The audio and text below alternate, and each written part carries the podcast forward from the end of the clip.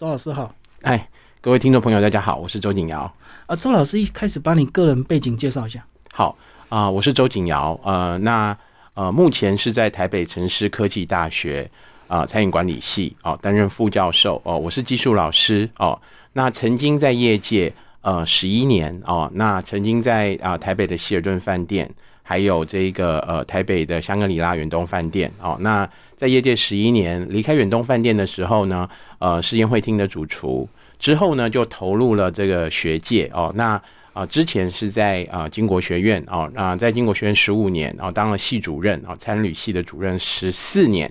那呃，今年哦、来到了这个台北城市科大啊、这个餐饮管理系啊、副教授。对，老师刚好提到技术老师，嗯那跟一般的厨艺老师有什么差别？技术老师跟厨艺老师吗？嗯，呃，那是一样的，呃，是一样的。技术老师基本上，其实我们主要，因为我们是技职体系哦，那技职体系其实比较重要的，其实除了我们知道，在技职端，其实重最重要的其实就是引导孩子们在这个技艺的成长方面，也就是说，未来他就业接轨，那培养他呃这个技能的部分哦，那。呃，这个厨艺的部分，当然我们技术老师，因为我本身就是西餐的专业，所以意思也就是说，基本上我们就会培养让同学们投入很多的呃，就是有关于技术方面哦，不管说是基本的这一些烹调技巧，呃，专业证照的考试，然后再来就是出国参加呃大大小小不同的国际厨艺竞赛，那这一些范畴都是我们这些技术老师呃可以帮我们对餐饮有兴趣的孩子们呃可以呃来帮忙他们的。从技职体制训练出来的学生跟传统师徒制会有什么样的一个差别？呃，一般以前会有差别，以前的差别还蛮多的，就是说以以前的话，一般来说，其实呃，这个师徒制会比较严谨，哦，比较严谨。那现在的整个大环境来说，因为少子化的关系，那再加上就是。呃，大家认为就是说，这个以前呢、啊其实念厨就是说走厨艺会觉得相当的辛苦哦。那一般的父母也会认为说，呃，如果让孩子们呃念电书念的那么高的殿堂，那你去跑去做厨艺，基本上觉得会有一点点浪费，或者是是是怎么样？我本身的例子其实就是这样啦。其实我在国外求学的时候，我在加拿大多伦多，我念的是厨艺管理系哦。那其实那时候很早了，一九九三、一九九一年的时候，我在念呃在加拿大念厨艺的时候，其实家里面那时候其实还不敢跟父母说，说我念的是厨艺管理哈。那时候还跟他们说我念的是这一个餐饮管理哦，因为大家会认为说，呃，出国念书你去念了一个厨房的管理，好像是怪怪的。可是那时候心里去想说，如果未来的梦想是想要开一家店，我觉得厨房的整个基础是很重要的哦。所以我也是大概念了一年之后，成绩不错，才跟父母说说，哎，我其实念的不是餐饮管理哦，是厨艺管理。好，那我们讲回来，就是说，呃，以在三十三十年前，其实那个师徒制其实算是你要培养一个技能的话，基本上师徒制，呃，是算还蛮基本的哦。那但是有分中西餐不同。好、那其实西餐的话，因为一般的学习大部分都是来自于国外的一些资讯哦。那现在网络发达，所以再加上呃一般基本的一些呃烹调啊，或者一些技能，也经过多年来大家认为，就就是说，因为因为科技的进步，所以其实现在念。就是以后想从事厨艺这方面的，不一定就是师徒制了。哦，我是觉得念念书哦，其实学校教给你的不会跟以前的师徒制不会差太多。嗯嗯，而且好像会学得更完整，对不对？我觉得以前对传统的师徒制的这个败笔，就是说你通常知道怎么做，可是不太知道原因。对，而且以前的师傅啊，就是怕你全部交给你，我留一都手会，老都会老几波，好、嗯都会留一步，好、可是呃，因为像网络发达，所以对你你其实任何的菜，你只要 Google 去找，呃，基本上一那个 standard recipe 就是基本的食谱表，一定都会有。嗯嗯，那当然就是说，呃，你有了这些食谱表之后，其实做菜前做菜的美感，其实你还是要多做了。我常常跟我的学生说，我今天这个菜交给你了，你最少要做三遍，这个东西才会是你的，你才会融会贯通，对，很重要。嗯，好，接下来我们就来讲周老师这本书、哦《西餐料理一把照》。对哇，这本书其实它的范围很全面，对不对？对对，这本书其实，呃，其实这本书就是我那时候在希尔顿饭店跟远东饭店，我觉得很很不错的一个配方。然后我把它写成这十五套的套餐，然后十五套的套餐。那这十五套的套餐其实有包括了父亲节、母亲节，然后有在家里看 DVD 的，有早午餐哦，甚至有这个过年的、过新年的哦，过新年的这一个利用一些年菜啊、来做加以改良的西式料理哦。那呃，整个是十五套菜。那当然它，它这这所谓的套餐，当然基本上就是指它是有有前菜啊，有主菜哦，有汤啊，有甜点啊，这样整个 set。但你也可以把它分开来哦，分开来来做。那呃，我的食谱基本上就是会比较简单做，在家里都可以 DIY 来做。对，嗯可是西餐是不是很重摆盘呢？所以包括这个前菜、后菜，包括这个整个这个出菜的一个顺序，所以它是不是更加的精致啊？应该是这么说了哈。其实现在不管中餐也好哈，中餐现在也有中菜西吃。对，那你去吃西餐，现在也有那种出出一大盘，然后让你去 share 的哈。那一般来说，西餐的整个排盘当然就是比较精致一点，没有错的。呃，那老师为什么会用情境式的一个套餐 来做一个主题？因为应该这么说哈，你如果不管过什么节日啦，哦、嗯哦，母亲节也好，父亲节也好，你你如果说去外面吃饭，基本上第一个人挤人，好、因为那时候在写这本书的时候还没有预设说有疫情这这个事情啦哦，那嗯，应该是说。第一个，如果说你自己在家里可以 DIY 哦，做一些，譬如说儿童节啊，或者是母亲节，你想在家里做一个呃简单的，然后好吃的西餐料理，那你可以在家里做，也不需要去跟外面人挤人。那呃，过节你在吃东西的时候，基本上第一个位置难定，然后你的服务品质，因为人太多了，服务品质也不好。那与其这样，可以在家里自己亲手 DIY 做，我觉得那个诚意更十足。嗯，而且我觉得这本书很特别的是，老师还有这个中英的一个做法的对一个描述。对，这这个个是有原因的。 嗯，因为啊，呃，其实我呃之前有就是说有有先出一版啊、就是说再出再出再询问啊，那很多人就会说，哎，这个我家的菲菲佣哦，要是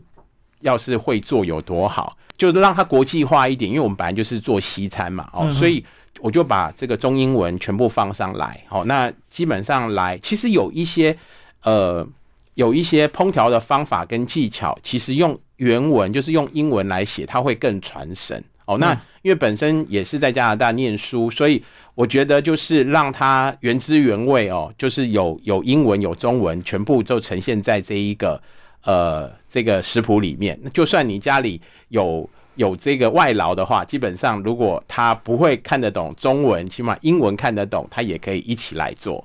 而且用英文是不是可以更精准呢、啊？对对很多食材。对对对，用英文其实会更精准，没有错。对嗯嗯嗯，对啊，因为可能中文翻译我们的叫法又不太一样吧。对对对对对，这是对的。嗯，对好，所以这本书是可以完全照这样的一个顺序，照着步骤这样做。对，每一道菜基本上，因为这一本书哦，在在做的过程里面，其实呃，我们我都是在家里做的。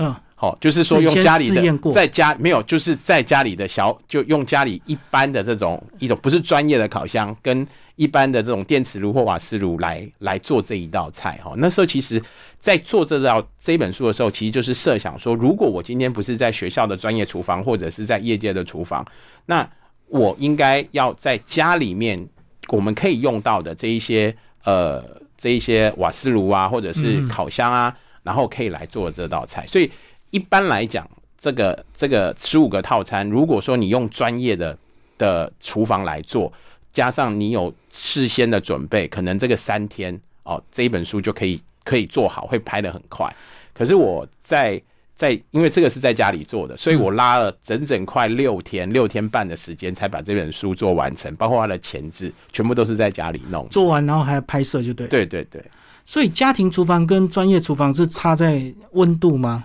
呃，应该是说，呃呃，第一个第一个就是设备啦，嗯那基本上设备我们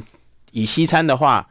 就是它一般的一般的炉嘴，那我们家里的瓦斯炉基本上也可以用。然后再就是烤箱，大烤箱跟我们一般外面我们自己家里面的那种一般的那种，呃，就是它它还是有上下火，可是它的温度拿捏可能就没有那个一般在呃餐厅里面的烤箱那么的精准，但是我们还是一样是可以做得出来的。对嗯，哦，专业烤箱它的温度可以控制的比较精准，对对，嗯而且它量可以烤可以更大可。以可以大，对更大。而且我们看到常常看到铁板的那种呃烧牛排的那种，是不是它的温度也可以比较高？对家用的这个瓦斯就比较有限。对它，但是还好的就是说，西餐跟中餐比较大的不同是，它不需要大火快炒。对，这对，嗯所以所以其实在家里面慢慢的去煮，而且现在其实很多专业的在家里面的专业厨房哦，它用不管是电磁炉也好，或者是瓦斯炉也好，其实它的温度基本上也都都算是温度是够的哦，所以应该是没有这个问题啦。对，中餐就差比较多，中餐需要快速，大大火快炒对才会对好对吃哦对对对，嗯嗯，所以呃，这样都是一个个人在家就可以马上学习示范的一个这个料理，就对了。没有错，没有错。嗯哼，哼其实老师从那个一般的正餐一直到甜点，全部都涵盖在里面。，对，嗯，对，那我觉得就是经典的一些甜点啦、哦，那甜点的部分其实就是包括一般的像巧克力慕斯啊、咖啡慕斯啊、慕斯类的啊，好、然后或者是这个呃意大利经典的提拉米苏啦，哦好、我们就是有一些基本的这一些甜点，哦好、我们都会把它放进来，那就是搭配还有布丁啦、香草布丁啊等等，嗯那就是配合这些套餐，我们把它把它完成。那汤汤的话也是一样，包括有浓汤啊、跟清汤等等，对。嗯所以如果你没有经验，是不是先从挑一颗星的开始来做？但其实最它简单其实它有分呐、哦，有大概分了一下，一颗星、两颗星、三颗星。那就算它是三颗星，基本上也，我觉得现在也不会太难呐、对，嗯应该也不会太难。对，可是我觉得做西餐最麻烦就是一些食材的取得啊，包括对各式各样的这个酱料，嗯，这个是一般的这个食材店都可以买得到全现套吗。在其实就是一般的比较大型一点点的超市，嗯呃，就连锁的超市基本上也都买得到，因为我们知道，譬如说，呃，这个家乐福啊，或者是因为它这个也很多很多的超市，基本上现在国外的食材也都进的非常非常的多。那我里面的这一本书，基本上来说，它里面的食材基本上也都非常，呃，非常好取得啦，不会不会太难哦，不会太难。对，嗯，比较常常见的对这个食材就对。对对对对。里面有没有特别的可以帮我们介绍，或者是比较创意型的料理？那我就讲一下封面这一个这个鲑鱼好了，好、好这这这个鲑鱼好了。那这个鲑鱼基本上呢，嗯，它呃，在这个鲑鱼基本上它是用呃现在比较流行的我们称为低温烹调的方式来做的。哦，在第四十五页，好、在第四十五页哦。那我们知道，其实我把它的造型弄成有点像牛菲力，嗯，牛非牛菲力的感觉对。那其实就是将这整个鲑鱼条哦、看到我们的做法，其实也你看那个步骤其实就不难了、就是我们把那个整个整片鲑鱼把它把它摊开条来，状整条条状之后，我们用这个呃柳丁皮跟真跟柠檬皮跟一点盐胡椒。把它再调味，调味之后呢，我们把它卷成整卷，哦，就是跟我的这个这个步骤图这边其实都跟肉写卷嗯对一样对对，那么跟卷肉卷一样，卷起来之后呢，我们就用保鲜膜把它卷起来，跟一个糖果一样，把它压扁，就它就会跟一个这个菲力牛排的形状是一样的。叫塑形。，对，把它塑形。塑形之后，我们就放到这个温度大概是七十度的水里面。那这个温度其实就是你把火转到开了之后，你把它关水滚了以后，你把它关小火，好、然后把它放进来，让它塑形。塑完形之后，其实你就是用这个温度，也不用就是让它泡到它表面熟。好、那这个也是低温烹调。呃，现在一般很流行的哦，低温烹调就是我们让它里面先熟，可是它是用非常低温，所以会让它的整个这个酱汁所，这个整个里面的肉汁所在里面。那做好之后呢，基本上你再把表面煎上色哦。不管现在有很多的分子料理哦，基本上我们也都是用这样的方式。那可能你会觉得哦，分子料理耶，你要再去买那个低温烹调机，或者是很多很多这个给息，那其实不用的，其实就是一个原则，水滚了以后，你就把火关掉，然后你就把这个鱼泡进去，泡大概十五分钟，基本上捞起来它就成型了。成型之后再把表面煎上色，所以你在吃的时候外面是脆的，哦，这个鲑鱼外面它会是脆嗯的，可是它里面肉汁完全锁在里面，而且它非常的多汁在里面。那再加上我们的酱汁，哦，就那用热水的余温对对对，让它慢慢的我们讲低低，温熟成嘛，好、对那基本上就是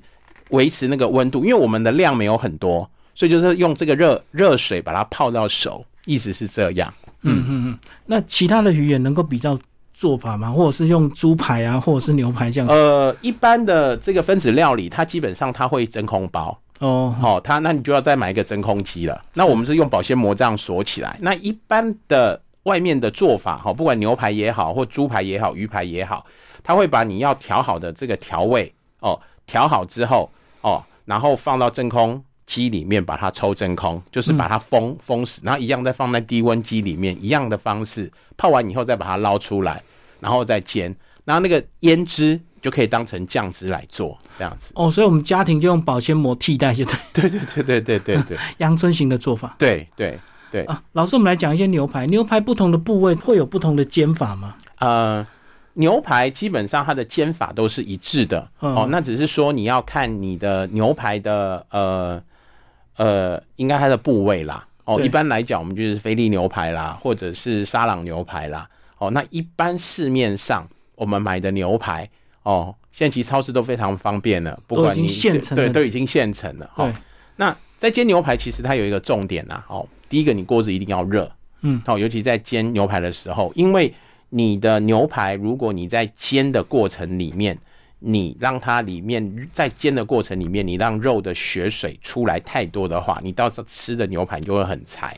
很老，我觉得很老，嗯，所以你的锅子，我我我都跟我的学生说，在煎牛排的时候，第一面很重要，就是说你的温度要很高，然后第一面把它煎上色之后，你翻第二面的时候就是煎它的熟度，嗯，煎它的熟度最好就是两煎两次，当然有了你顶多再翻第三面呐、这样子其实就可以了。好，那我们怎么样？去判别它的温度呢？好，譬如说一片牛排，一片沙朗牛排，我们讲大概这样跟我手掌这样这么大的牛排，哦嗯大概两百两百八十克到三百公克。如果是像我的手这样大的话，好、大概是三百公克的牛排。那你盐巴、胡椒调味之后，你平底锅油不要太多，一点点油就好、哦，一点点油就好。然后呢，你锅子要热，锅子热了以后再放油哦，锅子热了以后再放油。然后你第一面把它煎，好、煎到呢，呃，我们用中用中大火，也不要太大，就是说比中火再稍微大一点点，然后煎，煎到它上色。所以你要大概稍微看，你可以稍微翻一下，它整个颜色出来了，那你再翻第二面，嗯好，翻第二面，第二面很重要了。第二面就是要看你要吃的熟度，你要吃的熟度。如果说你要五分熟，好，五分熟，你就一样，大概本来是中大火，你就调调到中火，调到中火，然后你再煎。那这个时候呢，它受热，因为受热的关系，哦，慢慢的熟，那个里面的牛肉会开始，就是会慢慢的熟。那你会发现这个肉的表表面会开始有很多的血水冒出来。嗯哼，只要你看到牛排的血水冒出来，这个时候它就是五分熟。就刚逼出来的时候，对，对，这个就五分熟。那如果说你要再熟一点，你就再翻一个面，这时候中火把它调到中小火，再稍微煎个一分钟，这个大概就是七分熟。嗯好、那其实牛牛排用这样的方式。另外一个有更客观的方式啦，好、我就会拿一支牙签，好、戳拿一支牙签，你把它放到肉的正中心，好、嗯然后大概五秒钟，你把这一个牙签把它抽出来，你就放在手腕这里，来试它的温温度。如果温温的，大概就是五分熟；嗯如果温热哦，大概就是七分熟；如果会烫，它就是全熟。嗯，好、那这个是更客观的方式来煎牛排。对，所以跟那个肉多筋多都没有关系。肉多筋多没有关系，当然你要选择如果筋比较少的，但你就是选选用菲力牛排。但是有的人喜欢吃有一点带点筋筋的，对，那就是可以选择菲力牛排或者是热眼牛排。好、那呃，基本上牛排好的部位都都会是在肋脊部或者是在前腰脊的部分。好、那呃，这是以整只牛的这一个部位来说，那如果你要吃好一点品种不一样的牛，也有很多很贵的，像和牛什嗯么的。那它就是它整片肉的大理石纹路非常的多。嗯，那因为它的纹路很多，所以它的油花很多，所以它吃起来就会入口即化。嗯，所以那个大理石纹路不是听说也有假牛吗？就是用化学的方式去混那个大理石纹这样子。基本上我们要买那个很难呐、啊 买其实很难 不，容在易超买市，对对对对对，除非你是大量，比如说我可能我们在在一般的那种嗯，那个夜市牛排一哦片才才有可一百能多块，对那可能他进大量的，然后他用他用那个组合牛，对对才有混可在一能。起那其实我们要买那个，其实还真的蛮难的。对因为嗯我其基实我也有试过，就是去买那个呃上网去买一些牛排，基本上品质都还算 OK，不会嗯不会太糟糕啦。对，哦哦，哦会遇到那种合成的或假的，其实还几率还蛮少的你你要对刻意去吃很廉价的牛排才有机会吃到，就对。啊。对对，那对如果你在超市或量贩店，基本上他们还是会把关的。对，其实有有一个重点，其实你有没有发现，就是说，如果你去夜市吃那个牛排、一百，块，哎一百多块钱啊，大概一百百三的牛排，嗯那你会觉得它那个酱汁都很味道都很重。很重。它主要是因为它那个牛，它不是真正牛排的部位，它是用牛后腿啊，嗯，也就是吃起来的结缔组织比较硬，所以它都会拍平之后，它会泡嫩筋。哦哦，所以如果你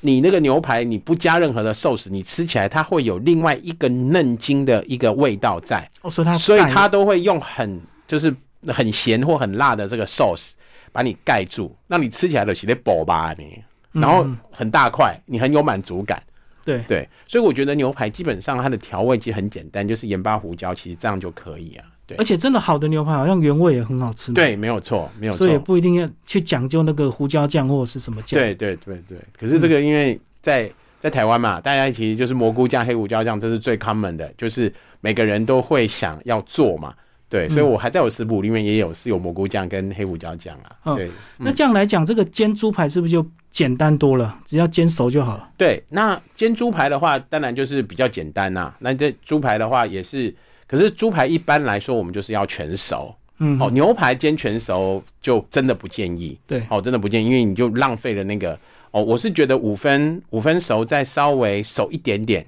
就会很 OK、哦，嗯我外面如果你在点牛排的时候，如果你可以问他，他今天是出瓷盘还是走铁板？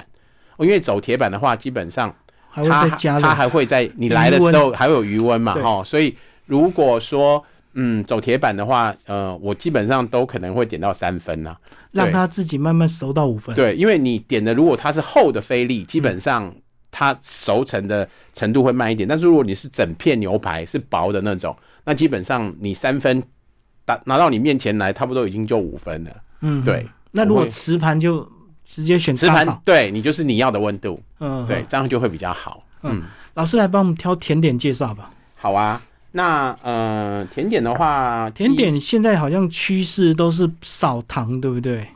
对，还还是想要享受就不要考虑这个健 康。呃，应该是应应该是这么说啦哦，我都认为说做东西哦，很多人就是说用什么呃无脂的啊，哈、低糖的替代啦，品或就代糖啦，嗯，好、那我都会觉得要坚持原味，嗯好、那你吃少一点嘛，就是你正统的东西，你你如果做一杯。那你觉得太多，你可以两个人去 share，但是我们是用标准的配方来做，嗯你才能知道这样子。那我来介绍一个意大利的传统的甜点，在八十一页叫做 pina colada，好、嗯这个奶酪，好、奶酪。是那我这道菜基本上我是用这个呃过年的这个食材来做的，嗯好、过年的食材。那这个过年食材当然就是 get up 嘛，惊奇很多对。好、那以在国外的话，这个这个惊奇奶这个奶酪呢，它就是会用这个呃樱桃用。樱桃来垫底，那嗯我其实就是用这个奶酪，我会先煮一个，我会先煮一个这个呃酱汁嗯哦，酱汁就是有点像煮果果酱汁一样，用糖去煮，然后把它放在这个杯子里面垫底。垫底。嗯好，那这个 pina colada 基本上它非常非常的传统，而且它也不会很难做哦。基本上它就是呃牛奶、糖、吉利丁片、跟白巧克力、跟原味优格、跟鲜奶油。嗯嗯，好，那就是按照我的配方，好，按照我的配方，哦，你把这个牛奶跟糖，哦，把它牛奶跟糖把它煮煮到糖溶在牛奶里面，然后吉利丁是吉利丁片，它有点像胶片，你要泡在冰水里面让它泡软。泡软之后，当你这个牛奶跟糖煮热了以后，那你就把这个吉利片放到这个热牛奶里面，让它溶掉。溶掉之后呢，你再拌上白巧克力，白巧克力也是融化的，对好、然后再来再加上原味优格跟鲜奶油，这样子就好了。嗯，这样子就好。那它它就你就放在你要的杯子里面，或者是模型里面，它就可以塑形啊。你可以放在类似像香槟杯里面或布丁杯里面。哦，它的口感非常的绵密，然后呢，呃，有优格的香味、白巧克力的香味，再加上如果说你是过年，你放荆棘有荆棘的味道，酸酸甜甜，酸酸甜甜的。那你也可以放一些新鲜的，譬如说，呃，现在季节的哦，譬如说有火龙果啊，那你也可以放火龙果啊，你也可以放樱桃啊，或等等的这些东西，或者你根本就不想放，你就直接做 plain 的也可以，就做原味的也可以。嗯那有人是直接就买果酱，好、譬如说我放草莓果酱。或者是嗯快放速的快速的，或混者在直接拌果酱放在垫，让它垫底，让它有一点点颜色，嗯这样子就可以了。这个是很经典的意大利的甜点，我们叫做 pina colada，就是那你奶酪。奶酪的颜色可以自由变化吗？我倒会加入什么果汁的颜色，是不是就可以变成替换这个白色？呃，基本上他讲奶酪 pina colada，它的第一一定个是牛奶观念，它一定就是白色给嗯。好啊，当然你后面你的你的下面的这一个下面可以变化下面这个东西你可以变，你可以用草莓果酱、黑樱桃果酱。哦，或者是说你想要看外面市面上有凤梨呀、或者是当什么季食材对，或者者是你要弄一些新鲜的水果 combo，你要放在里面，譬如说，呃，苹果，你去把它煮到软，那你可以放苹果，嗯可以放苹果的下面，就是放一些果干什么的，那个都可以自己加啦。对所以这样就会有口感的一个差异，就对。对对对对，对，要不然你如果奶酪吃太多，感觉好像有点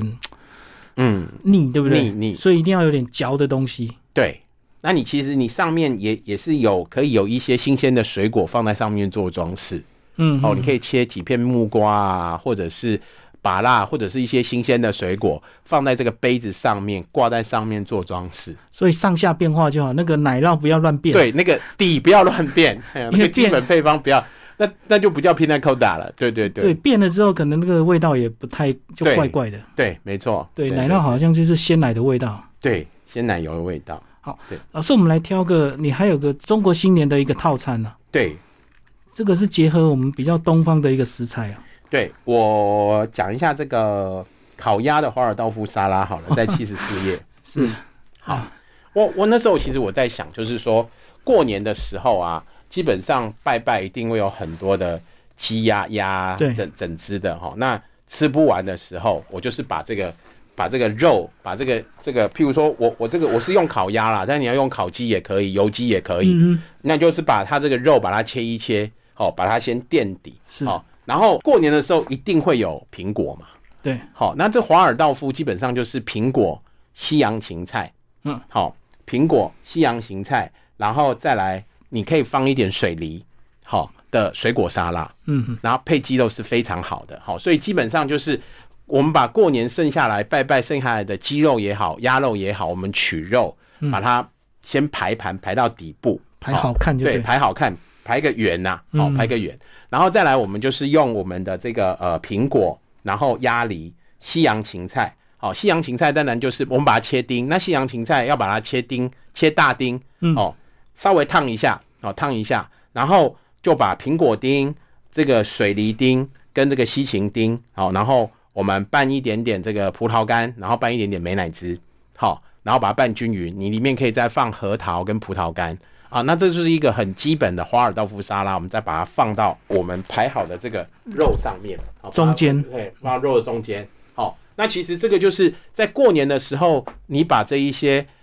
可以利用的这一些食材，因为有时候中式真的吃太腻了，你可以用这样的变化方式来做一个呃创新的呃过年的年菜，可能在大年初三。 初四的时候，因为可能从除夕开始，鸡鸭鱼都吃的很腻了，对那你就可以用这样的方式来变化一个菜，来加以利用。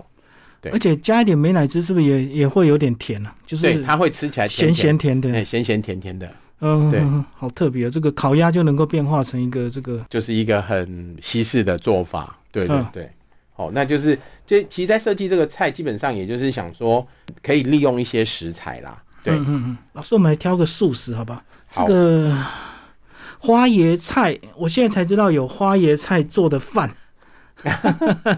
然后标榜什么低热量 那，是给那是给健身的，对对 对，那是给健身的人吃的啦。那呃，花椰菜饭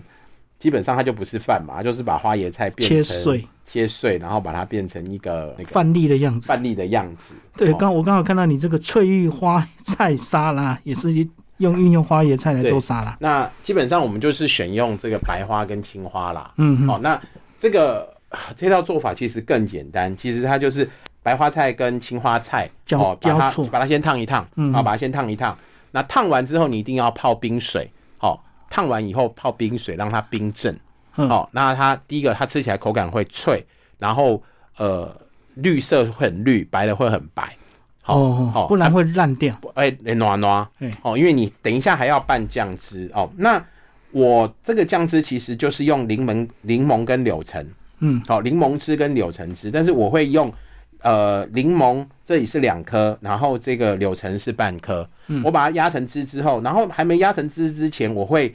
削一点点这个柳橙皮跟柠檬皮，嗯哦，在西餐来讲，这个我们这个果皮类的啊、哦，我们叫做 zip 啊、就是利用它的这个果皮来增加它的香味。嗯你可以，你可以把用刮皮刀刮，好、刮，在还没几只之前，你先用刮皮刀刮。那刮皮，像这样的话，大概柳橙皮你刮一片，那个柠檬皮刮一片就可以。可是刮的时候，你刮出来，你会发现你刮的那个皮，它还有白色的部分。对对对，啊，你白会苦，会苦，所以你必须要把白色的要把它完全的去掉，用刀子再慢慢削，把白色的底让它是整个都只是皮而已，没有白的部分。就薄皮。对，很薄的皮，不能带肉没不能带皮，白色的皮，嗯就是完全是果。然后你可以把它剁碎或切丝，我这个做法是把它切丝啦，嗯哼好、把它切丝。好，那我就是把这个柠檬汁跟柳橙两颗的柳橙跟跟这个柠檬汁，然后加上橄榄油跟盐巴胡椒，把它变成一个所谓的柠檬的果醋，嗯哦，果醋，然后我就把这些花椰菜把它拌在一起，上面再撒上一点点杏仁片，好，然后跟黑胡椒，好，那你的柳橙基本上你也可以把它切片，就去皮之后把它切片，嗯好，然后就会变成像像花椰菜的这样的一个一个呈现。那因为它，你看我刚刚的东西都没有葱姜蒜，是哦啊，完全它就是一个素食很很清爽的这个柳橙意大利果醋的一个花椰菜，呃，这个花菜沙拉，对所以我们挑青花跟白花，就是为了配色好看嘛。对，而且现在花菜还有一种紫色的，哦，对，所以你也可以用紫色的，好、那甚至这个花椰菜你也可以用茭白笋，嗯你可以再加一点茭白笋或者是杏鲍菇，其实都可以。那如果说用茭白笋，当然就是一样用烫的。那如果是烫杏熟就对了。那如果是杏鲍菇，我就是建议就是用煎的，嗯好、或用烤的，好、把它烤熟，然后一样切切断，然后一样下去拌，就增加它不同的口感。嗯嗯嗯，好、那当然用这些蔬菜是最最用花菜，其实它它去沾这个酱汁可以沾最多，就是吃起来的时候它的会渗进它去，它会渗进去的，对所以口感更好就对。对，口感会更 好。嗯嗯嗯，对。我现在才发现，原来这每一道菜几乎都一页说明就可以做完， 所以不会很难啊所。以你顺序都已经简化到已经最精简了。其实它不会难，真的不会难。对啊，一页说明，然后一页图片，最多两页就解决。那对，也就是比较难一点的，可能就用两两个左右图来分对来分，基本上大家都是一页来做啦。嗯，有一个很健康的菜，我倒是可以推荐在八十五页。嗯嗯，好，那这个其实就是现在练健身或者是这个血压、血血糖你很高的时候，那基本上我们现在都鼓吹大家吃燕麦粥、吃燕麦嗯。这个不是直接泡热水，好好，然后这个这个配方我要特别说了哈、嗯这个叫水果燕麦粥，我们叫做 mucho mucho musli 哦，嗯是 musli。那这是国外的做法啦哦。那哦，我要先讲这个配方，这个配方其实我那时候在饭店里面，我写一颗星就在自己就干单走。那基本上饭店有一些饭店的配方不一样哈。嗯那那时候我记得我的主厨是一个这个瑞士的主厨，嗯，那他吃了我们饭店的 standard 的这个食谱以后，他觉得这个味道总是差了一点点。嗯哦，那我们这个主厨就基本上他马上就拿了一支，就马上写了一个配方给我，我说嗯你怎么记得这么清楚？一共这喜他阿嬷给他的，哦，他从小吃到大就是吃这个配方。嗯，好，那所以这个传统的这个阿古早味的阿嬷配方，就是放在我就把它放在我的食谱里面嗯。好、它的做法其实就是一般的这个大燕麦片，嗯好，那两百公克，然后你要泡牛奶五百公克。这个燕麦不是那种。不是那种就是要煮麦片的那种麦片，不是即时不的那是种，吉隆的那种，哈，不就是是贵格大燕麦，它是对，它是桂格大燕麦，嗯可是桂格它大要有煮有一种是要煮的，有一种是冲热水就可以吃的，嗯对嗯对对它是那种要煮的，就是一般我们大管的那个那个燕麦了哈。齁那你必须两百公克的燕麦兑五百的牛奶，对，好，啊你就把把它冲下去之后就摆冰箱，嗯要最少要泡六个小时，你就让它牛奶慢慢去吸，让它去吸它，所以牛奶会被吸掉，会会把它吸对啊掉，呃故意让打打要打，膨胀的对吧。对，然后再来你就是要准备这个呃葡萄干、杏仁片跟核桃。嗯，好、那其实你外面其实都有在卖那种整罐好的，你也都不用在葡萄干你就买现成的，杏仁片你可以买外面那种整个 mix 好的干果都没关系，倒一点下来你把它切一切，那个泡好以后泡了六个小时，譬如说你今天晚上今天晚上要今天晚上要吃哦，那你就把那个果干跟葡萄干把它切碎，嗯，跟牛奶还有燕麦是一起泡啦，应该是要一起泡六个小时，全部倒进去，嗯全部都倒进去，一个就是泡在里面。然后第二天要吃的时候呢，你再放糖，那我们是放蜂蜜，嗯，嗯，哦，就放一大匙，大概两大匙的蜂蜜，哦，然后苹果一颗，用那个爆丝的，嗯，我家里有那个爆丝的，搓的，戳戳签的一块哎对，你给戳戳几粒苹果进去，好、然后再放一点点打发的鲜奶油，嗯，好、外面有卖那种整罐，哎，几只猪肉给它贵一样，就不用打了要命了，你就买那个加一点鲜奶油拌进来，嗯其实这个就非常棒，对，就早餐，而且很有满很有饱足感，哦，因为它已经都吸附饱了，对，而且小朋友会非常的爱，这个会比你吃那种一般的 cornflake，就是那种那种玉米片然后加牛奶会嗯更好吃，而且更有饱足感。嗯嗯，嗯对，而且它很健康。我早上也是都泡燕麦，只是我是那个应该是算熟的吧，就直接对冲热水，对，那你这样泡，其实你可以吃三天呢、嗯哼，你也分三天吃，就是你第二天要要吃的时候，你再加一点蜂蜜跟一点点苹果丝，好，就是因为苹果为什么要最后再拌？因为你苹果会氧会化，氧化，对，所以你要的水果第二天，就你如果要吃奇异果，要吃什么，你就可以把水果切丁，直接拌到你刚刚的那个 basic 里面。你得泡的那个东西，基本上你的糖跟你的水果是第二天才加的，所以你可以今天我吃苹果口味，明天我吃奇异果口味，哦，隔天要吃再搭要配看你要水什果么，水果的丁，把它放进来。嗯嗯，所以苹果最后放也是比较有脆的感觉，就对了，对，不是全部都是糊糊的这样子，对对对对。